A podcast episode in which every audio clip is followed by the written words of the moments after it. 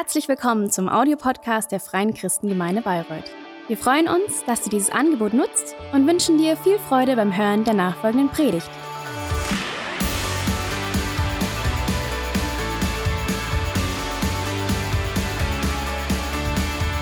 Einen wunderschönen guten Morgen, ihr Lieben. Es ist so schön, euch zu sehen. Herrlich, herrlich. Für mich könnte jetzt schon fast der Gottesdienst aufhören. Ich hatte so eine gesegnete Lobpreiszeit äh, und äh, so schön, schön Input schon gehabt. Aber wir machen weiter. Wir machen weiter und wir kommen zum Schluss äh, mit unserer Predigtserie Psalmen unter Palmen. Letzter äh, Sommerferien Sonntag und nächste Woche geht es dann stark weiter mit Markus. Und wir haben uns die letzten Wochen mit Psalmen beschäftigt. Und ich weiß nicht, wie es dir ging. Ich habe so ziemlich viele Gold Nuggets rausgezogen und es war so ermutigend und erfrischend und auch mal wirklich interessant, in dem Psalmen zu bleiben. Und ich weiß nicht, wahrscheinlich warst du genauso wie wir auch mal im Urlaub und hast die eine oder andere Predigt verpasst. Schau in Soundcloud nach, ja? Da sind alle Psalmpredigten äh, hinterlegt in Deutsch und in Englisch. Da nochmal ein großes Lob an unser Translation-Team. Vielen, vielen Dank, dass ihr das möglich macht. Das ist wirklich auch international.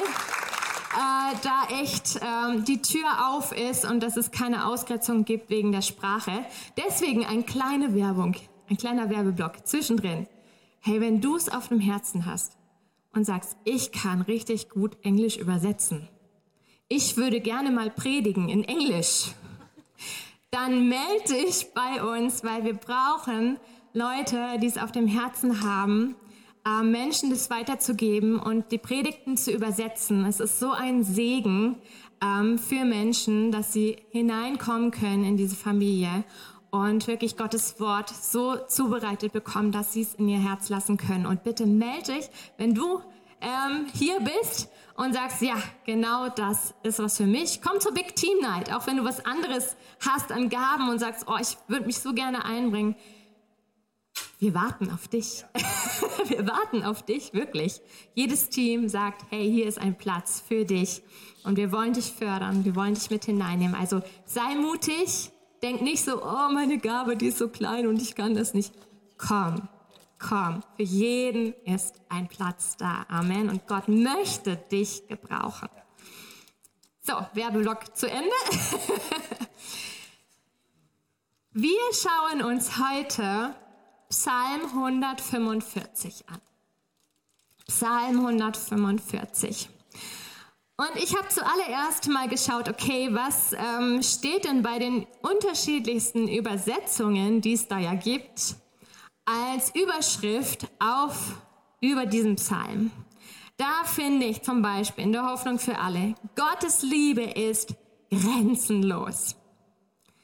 Die gute Nachricht überschreibt, deine Herrschaft hört niemals auf.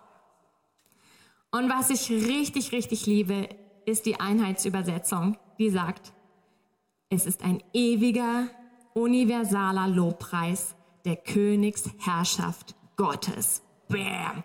Also das ist doch mal eine Überschrift, oder? Ewiger und universaler Lobpreis der Königsherrschaft Gottes.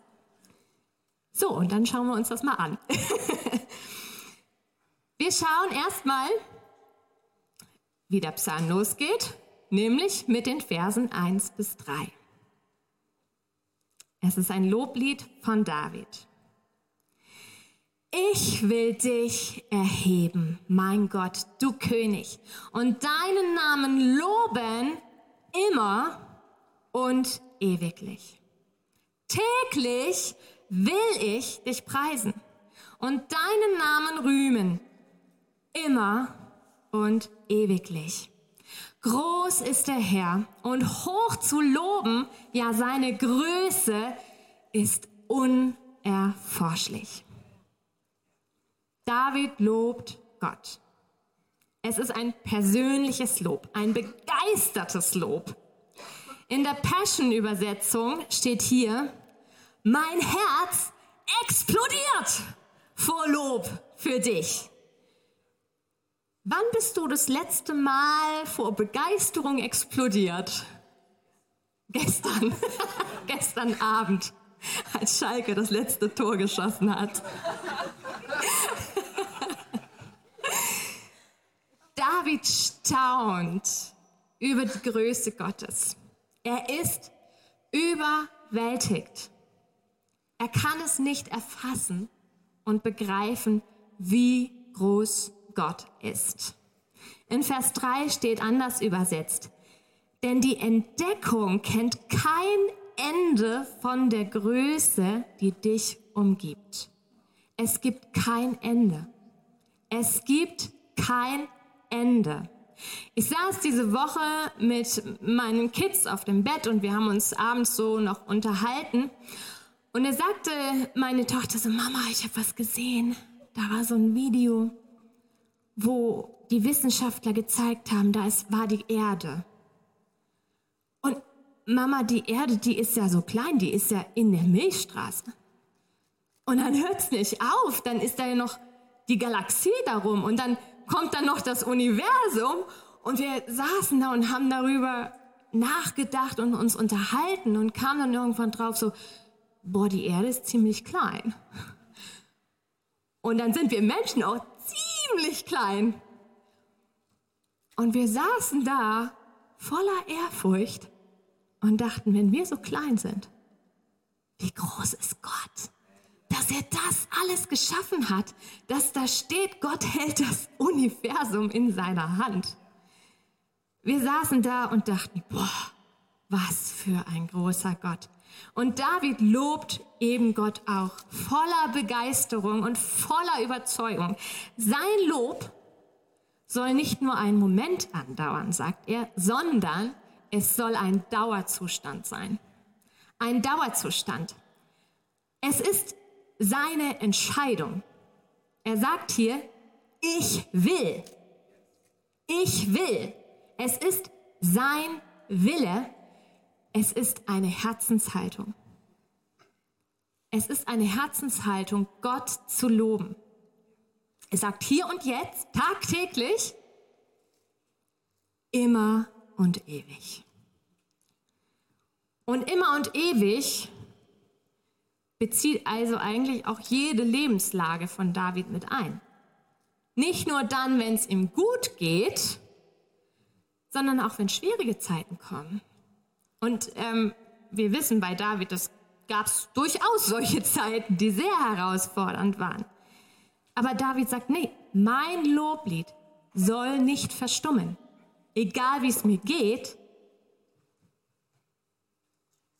ich möchte Gott loben. Tagtäglich, immer und ewig. Es ist meine Lebenseinstellung, das zu tun. Also, David fängt diesen Psalm mit einem ganz klaren Statement an. Gott ist groß, er ist unerforschlich, Gott ist mein Gott, mein König und mein Lebensinhalt für immer und ewig ist es, ihn zu loben. Punkt. An dieser Stelle hätte David seine Harfe nehmen können, in die Ecke legen und sagen, so, ich bin fertig. Ich bin fertig. Oder okay, ich spiele den Chorus nochmal. Äh, so ein schönes Lied. Das ist sein ganz persönlicher Lobpreis. Aber das war für David nur ein Warm-up. Denn es geht weiter mit Vers 4. Ein Geschlecht rühme dem anderen deine Werke und verkündige deine mächtigen Taten. Jede Generation, steht es in einer anderen Übersetzung, jede Generation soll es der Nächsten sagen. Sie soll rühmen, was du vollbracht hast und deine machtvollen Taten weitererzählen. Vers 5. Von dem herrlichen Glanz deiner Majestät will ich sprechen und von deinen Wundertaten, von der Macht deines furchterregenden Waltens soll man reden und deine Größe will ich verkünden. Das Lob deiner großen Güte soll man reichlich fließen lassen und deine Gerechtigkeit soll man jubelnd rühmen. Gnädig und barmherzig ist der Herr, geduldig und von großer Güte. Der Herr ist gütig gegen alle und seine Barmherzigkeit waltet über allen seinen Werken. Alle deine Werke werden dich loben, o Herr. David switcht von seinem persönlichen Lob rüber zu einem universellen Lob Gottes. Er stellt fest, nicht nur ich bin berufen, Gott die Ehre zu geben, sondern alle, alle Menschen. Eine Generation soll der nächsten Generation Gottes Lob weitergeben. Wie so eine Staffelstabübergabe.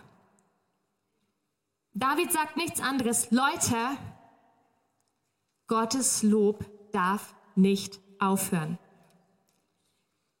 Die nächste Generation muss erkennen und verstehen, wer Gott ist. Sie soll begreifen, wie sein Wesen ist. Sie soll seine Größe sehen. Sein Lob darf nicht abreißen. Gottes Lob hier und jetzt und heute und immer und ewiglich. Wow, was für ein Auftrag. Was für ein Auftrag. Was für eine Verantwortung für die Leute, die damals da saßen und David zugehört haben, wie er auf seiner Harfe spielt und das singt. Aber dann doch auch ein Auftrag für uns, oder?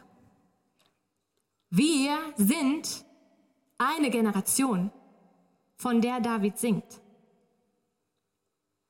Wir sind angesprochen. Wir reihen uns ein in dieses universelle, ewige Lob Gottes. Und wir haben einen Auftrag für die nächste Generation. Es ist an uns, dass Gottes Lobpreis nicht abreißt hier auf Erden. Und dass wir die nächste Generation mit hineinnehmen in diesen Lobpreis.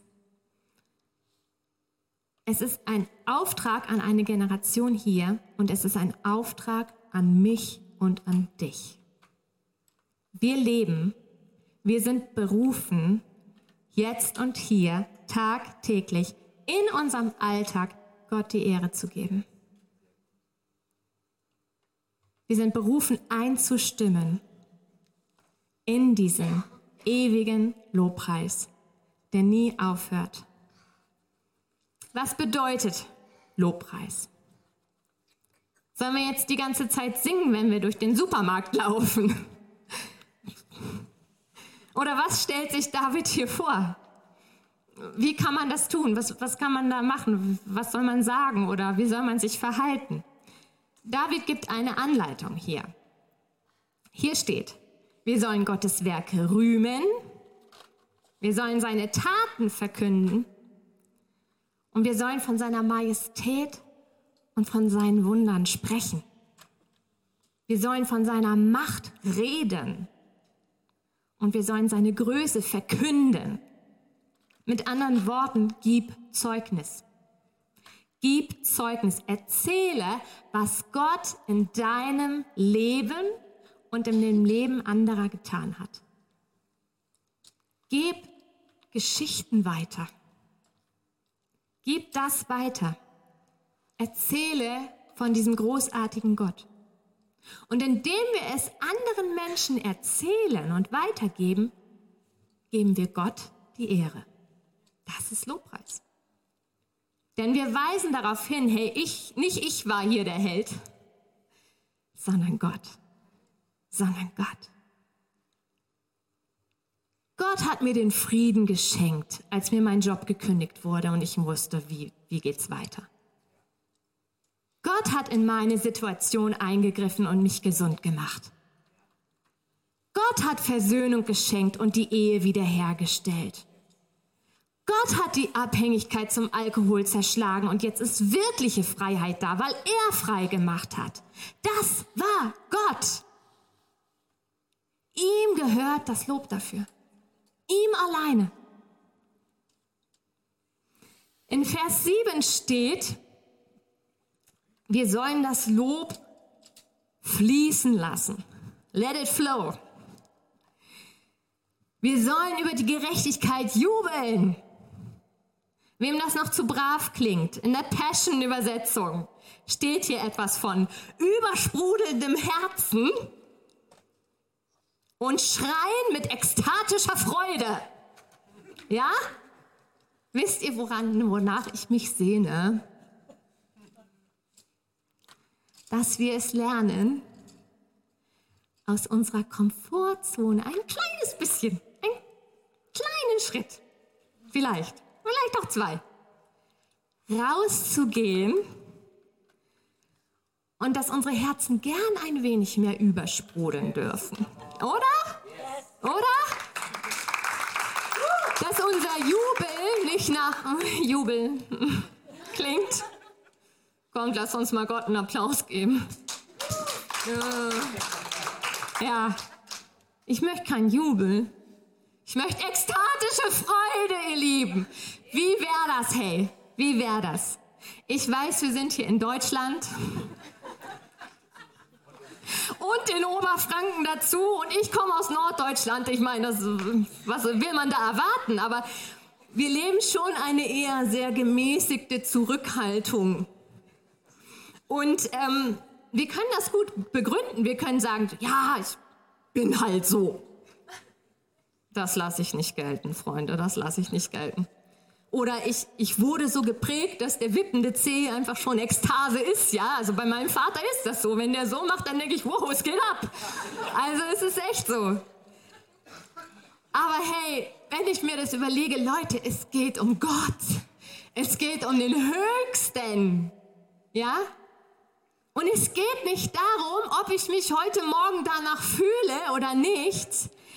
Es geht darum, ihn zu loben. Es ist eine Herzenseinstellung. Es ist eine Haltung. Es ist eine Entscheidung, nicht ein Gefühl. Es ist eine Entscheidung. Wie möchte ich Gott loben? Was möchte ich ausdrücken, wenn ich vor ihm stehe? Was ist er mir wert? Und was mich auch zutiefst bewegt ist, dass wir einen Auftrag haben den Lobpreis weiterzugeben an die nachfolgende Generation. Was wird sie von uns lernen? Welchen Lobpreisstaffelstab gebe ich persönlich weiter? Erleben meine Kinder meine Begeisterung über Gott?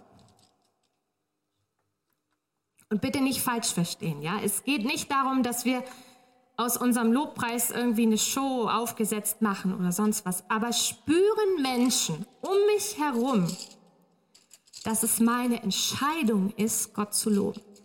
Dass ich Gott loben will. Dass mein Herz darauf eingestimmt ist, das zu tun. Weil ich nicht anders kann, weil ich so begeistert von Gott bin. Und dass ich tagtäglich, immer und ewig Gott die Ehre geben möchte in allem, was ich tue, in allem, was ich sage, mit wem ich auch umgehe, das ist das Zentrale, Gott die Ehre zu geben. In Vers 10 steht, alle Werke Gottes, alle Werke Gottes, alle deine Werke werden dich loben. Die ganze Schöpfung, das Universum ist berufen, Gottes Herrlichkeit zu bezeugen. Von Anbeginn an war das Gottes Idee. Als er die Welt geschaffen hat, das war ihr Auftrag, die Herrlichkeit Gottes zu verkünden. Ein universeller Lobpreis. Ich weiß nicht, wie es euch geht, wenn ihr diese Aufzählung von David lest, aber ich spüre da so eine Begeisterung bei ihm. So eine Begeisterung und so ein positives Drängen. Nicht so, du musst jetzt ihn loben, sondern wirklich aus dieser Begeisterung heraus, so kommt, lobt Gott. Und als ob er nochmal unterstreichen möchte, warum dieses ganze Lob angebracht ist, fasst er in Vers 8 und 9 das nochmal zusammen. Der Herr ist gnädig, er ist barmherzig, er ist geduldig und von großer Güte. So ist Gott. Ich liebe es, wie die Übersetzung Hoffnung für alle den Vers 9 formuliert. Das steht da unten nochmal. der Herr ist gut zu allen und schließt niemanden, niemanden von seinem Erbarmen aus, denn er hat allen das Leben gegeben. Und da wird es plötzlich wieder ganz persönlich, oder? Gottes Güte und Erbarmen gilt für jeden Einzelnen. Für jeden Einzelnen. Das ist eine gute Nachricht für alle. Es ist die gute Nachricht. Und diese Nachricht hat einen Namen, Jesus Christus.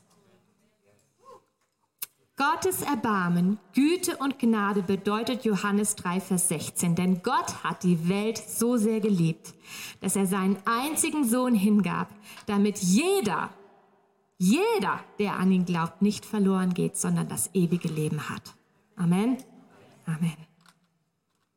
Aus Liebe zu dir. Zu dir, zu dir, zu dir, zu dir, zu dir persönlich kam Jesus in die Welt um in den Riss zwischen dir und Gott zu treten, deine Schuld zu tragen und den Weg zu Gott frei zu machen. Ja, Gott ist groß, er ist der Schöpfer, er hält das Universum in seiner Hand und trotzdem sieht er jeden Einzelnen. Er sieht dich. Dich ganz persönlich. Seine Güte gilt dir. Sein Erbarmen. Von sich aus schließt Gott niemanden von seinem Erbarmen aus. Niemanden. Das ist Gottes Herz. Gott ist Liebe. Gott kann nicht nicht lieben. Seine Gnade gilt für jeden, für jeden, der sie annimmt. Gott gibt dir die Freiheit, dich zu entscheiden. Dich für ihn oder gegen ihn zu entscheiden. Gott möchte keine Marionetten. Er möchte, dass du eine freie Entscheidung triffst für ihn. Und es gibt diesen Moment in deinem Leben, vielleicht hattest du ihn schon, vielleicht ist es heute oder vielleicht ist es morgen, wo du diese Gnade annehmen kannst, indem du das anerkennst und sagst, Gott, du bist mein Gott und ich bin es nicht. Und ich merke, ich brauche dich. Danke für deine Vergebung. Ab heute sollst du mein Herr sein. Ich vertraue dir und folge dir. Der Weg ist frei, zu ihm zu kommen. Aber es ist eine Entscheidung von dir. Gehen wir weiter zu Vers 10. Da lesen wir. Alle deine Werke werden dich loben, o oh Herr, und deine Getreuen dich preisen. In anderen Übersetzungen steht, alle, die dir treu sind, die zu dir gehören, die die Güte und Erbarmen Gottes annehmen. Diese Menschen werden dich preisen. Aber nicht nur das, sondern es geht noch weiter. David sagt nämlich, Gottes Getreuen werden nicht nur die Herrlichkeit Gottes preisen, sondern, Vers 11, von der Herrlichkeit deines Reiches werden sie reden. Es geht also noch weiter und von deiner Macht sprechen. Wozu? Dass sie den Menschenkindern seine mächtigen Taten verkünden und die prachtvolle Herrlichkeit seines Reiches. Alle Menschen sollen von Gott hören. Alle Menschen sollen von Gott hören, von Davids König. Das sagt David. Sie sollen ihn kennenlernen und sie sollen sein Reich sein Königreich kennenlernen, denn das ist etwas ganz Besonderes. Vers 13. Dein Reich ist ein Reich für alle Ewigkeiten. Und deine Herrschaft währt durch alle Geschlechter. Anders übersetzt, die gute Nachricht sagt, du bist König für alle Zeiten. Und deine Herrschaft hört niemals auf. Niemals. Das neue Leben schreibt, denn dein Reich bleibt ewig. Und deine Herrschaft besteht von Generation zu Generation. Der Herr ist treu in allem, was er sagt. Er ist gnädig in allem, was er tut. Die Getreuen Gottes können über das Reich Gottes sprechen, weil sie es erkannt haben, weil sie schon jetzt Gottes Reich erleben. Wo ist Gottes Reich? Gottes Reich ist da, wo wir uns unter seine Herrschaft stellen, wo wir seine Herrschaft, wie ich es eben schon gesagt habe, anerkennen. Und es zieht sich durch die Zeit, für alle Ewigkeit, durch alle Generationen. Nicht so ein Königreich wie jetzt in England, wo alle schockiert sind, oh, die Königin, jetzt, wie geht es denn jetzt weiter? Jetzt kommt der nächste König. Nein, Gottes Reich bleibt für immer. Es bleibt für alle Zeiten bestehen. Es gibt einen König für immer und ewig.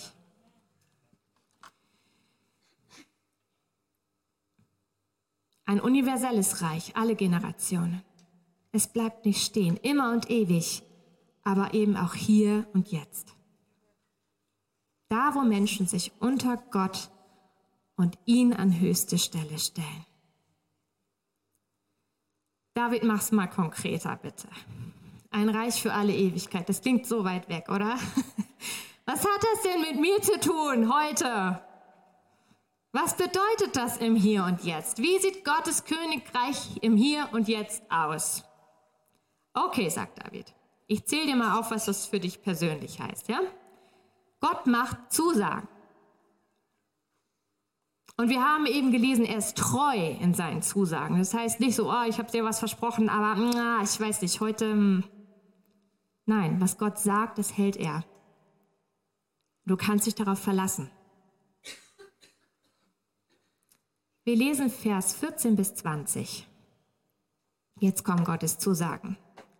Der Herr stützt alle Strauchelnden und richtet alle auf, die gebeugt sind. Alle Augen warten voll Hoffnung auf dich und du gibst ihnen ihre Speise zur rechten Zeit. Du tust deine Hand auf und sättigst alles, was lebt, mit Wohlgefallen. Der Herr ist gerecht in allen seinen Wegen und gnädig in allen seinen Werken. Der Herr ist nahe allen, die ihn anrufen, allen, die ihn in Wahrheit anrufen. Er erfüllt das Begehren der, die ihn fürchten. Er hört ihr Schreien und er rettet sie. Der Herr behütet alle, die ihn lieben. Und er wird alle Gottlosen vertilgen. Der letzte Satz klingt etwas hart, nicht wahr? In einer anderen Übersetzung steht, wer nichts mit ihm zu tun haben will. Es ist deine Entscheidung. Und es gibt Konsequenzen für Entscheidungen. Das lernen wir von klein auf. Auch hier. Gott regiert ein Königreich. Und wie behandelt der König seine Getreuen?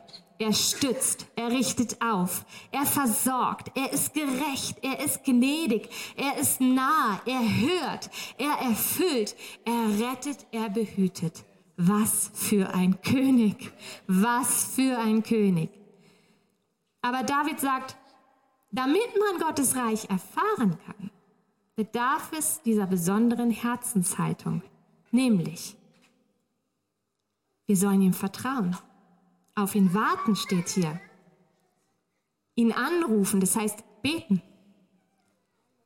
Wir sollen ihn fürchten, das heißt wirklich Ehrfurcht vor diesem großen König haben und wir sollen ihn lieben. Wer das tut, dem gilt Gottes Zusage. Gottes Reich wird den Menschen offenbar, die ihm nachfolgen. Gottes Getreuen, seinen Nachfolgern. Ich kann das, was alles unter Gottes Reich im Detail zu verstehen ist, an dieser Stelle nicht ausführen. Es tut mir leid, aber das würde eine ganze Predigtreihe benötigen, wahrscheinlich noch mehr. Aber lassen wir kurz Jesus einen Satz dazu sagen. Einen Satz. In Lukas 17, Vers 20 bis 21. Die Pharisäer wollten von Jesus wissen, wann wird denn Gottes Reich kommen? Er antwortete ihnen, Gottes Reich kann man nicht sehen wie ein irdisches Reich. Niemand wird sagen können, hier ist es oder dort ist es. Denn Gottes Reich ist schon jetzt da. Mitten unter euch. Mitten unter euch. Mit Jesus ist Gottes Reich schon mitten unter uns, wenn wir ihn als Herrn und König anerkennen. Wenn wir uns unter seine Herrschaft stellen, ihn ins Zentrum setzen, dann ist er schon jetzt unser König, unser Herr in unserem Leben. Und dann gelten Gottes Zusagen für dich, weil er ein treuer Gott ist. Jesus sitzt bereits auf seinem Thron. Er sitzt auf dem Thron und er wird wiederkommen in Herrlichkeit. Und spätestens dann werden alle auf der Welt Gottes Herrlichkeit sehen und sein Reich erkennen. In Jesaja 45, Vers 23 steht, jedes Knie wird sich beugen und jeder Mund wird mich bekennen. Und genauso endet auch Davids Psalm mit dem Vers 21, in dem er sagt, mein Mund soll den Ruhm des Herrn verkünden. Und alles Fleisch lobe seinen heiligen Namen immer und ewiglich. Wir lesen nochmal die Hoffnung für alle dazu. Ich will den Herrn loben. Ich will den Herrn loben. Und alles, was lebt, soll seinen heiligen Namen preisen. Jetzt und für alle Zeit. David ruft auf. Er ruft auf zu einem niemals endenden Lobpreis.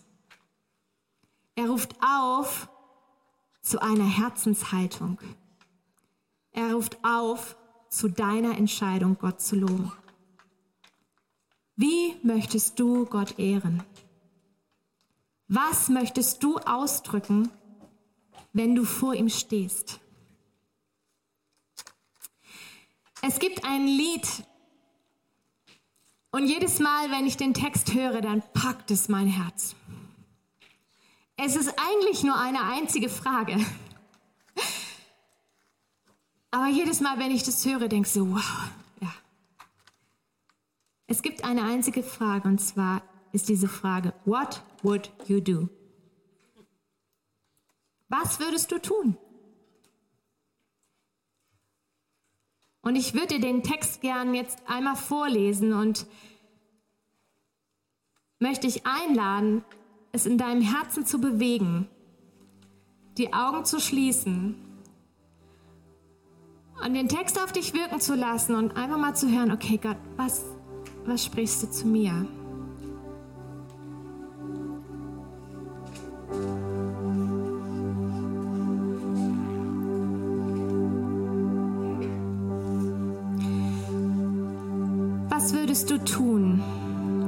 Jesus diesen Raum betreten würde?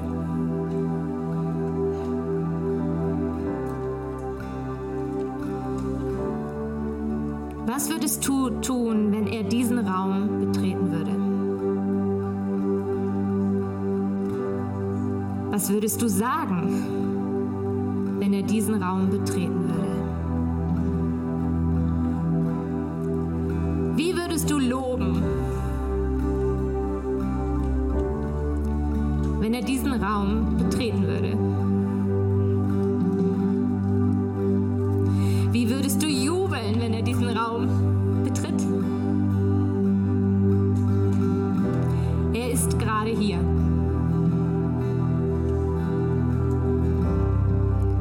Der König ist im Raum.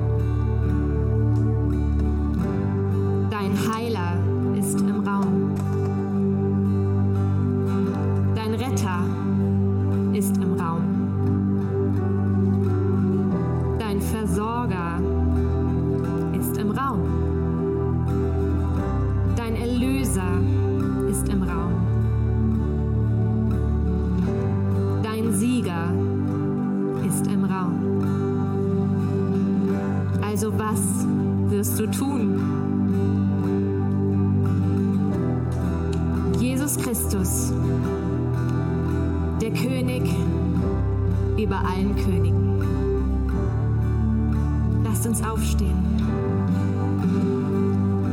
und Gott die Ehre geben.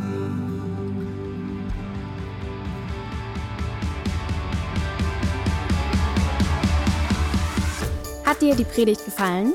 Gerne kannst du sie mit Freunden teilen oder uns einen kurzen Kommentar hinterlassen.